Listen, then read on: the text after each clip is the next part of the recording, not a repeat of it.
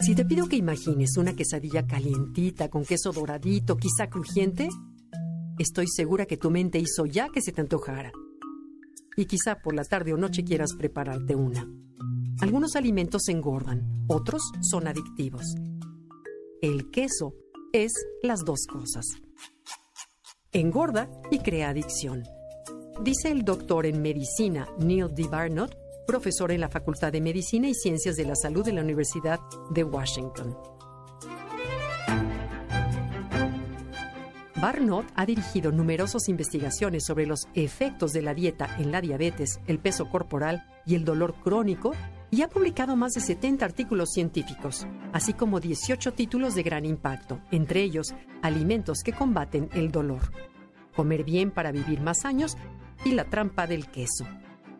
El investigador estadounidense dice que el queso es un alimento lleno de calorías, alto en sodio, con hormonas espolvoreadas y más colesterol que un filete. ¿Qué tal? Así lo señala en su libro La trampa del queso, documento que parte de una investigación del National Institute of Health que compara los beneficios de una dieta estrictamente vegetal frente a la perjudicial de la omnívora. El médico afirma que dejar de comer queso soluciona enfermedades y las previene.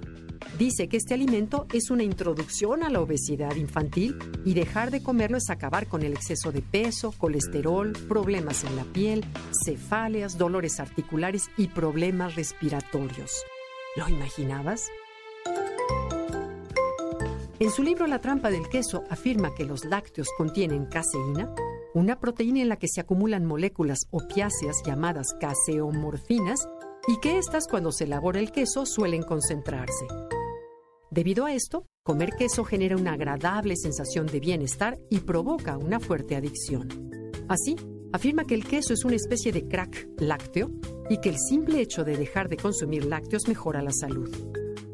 El documento afirma que en Estados Unidos hay un gran conflicto de intereses, ya que por supuesto el Departamento de Agricultura es responsable de crear las pautas alimentarias, pero también se encarga de promover productos agrícolas, por lo que tiene la obligación de proporcionar información sobre la mejor nutrición, por un lado, y por el otro, contradictoriamente, de aumentar la venta de tocino, salchichas y queso.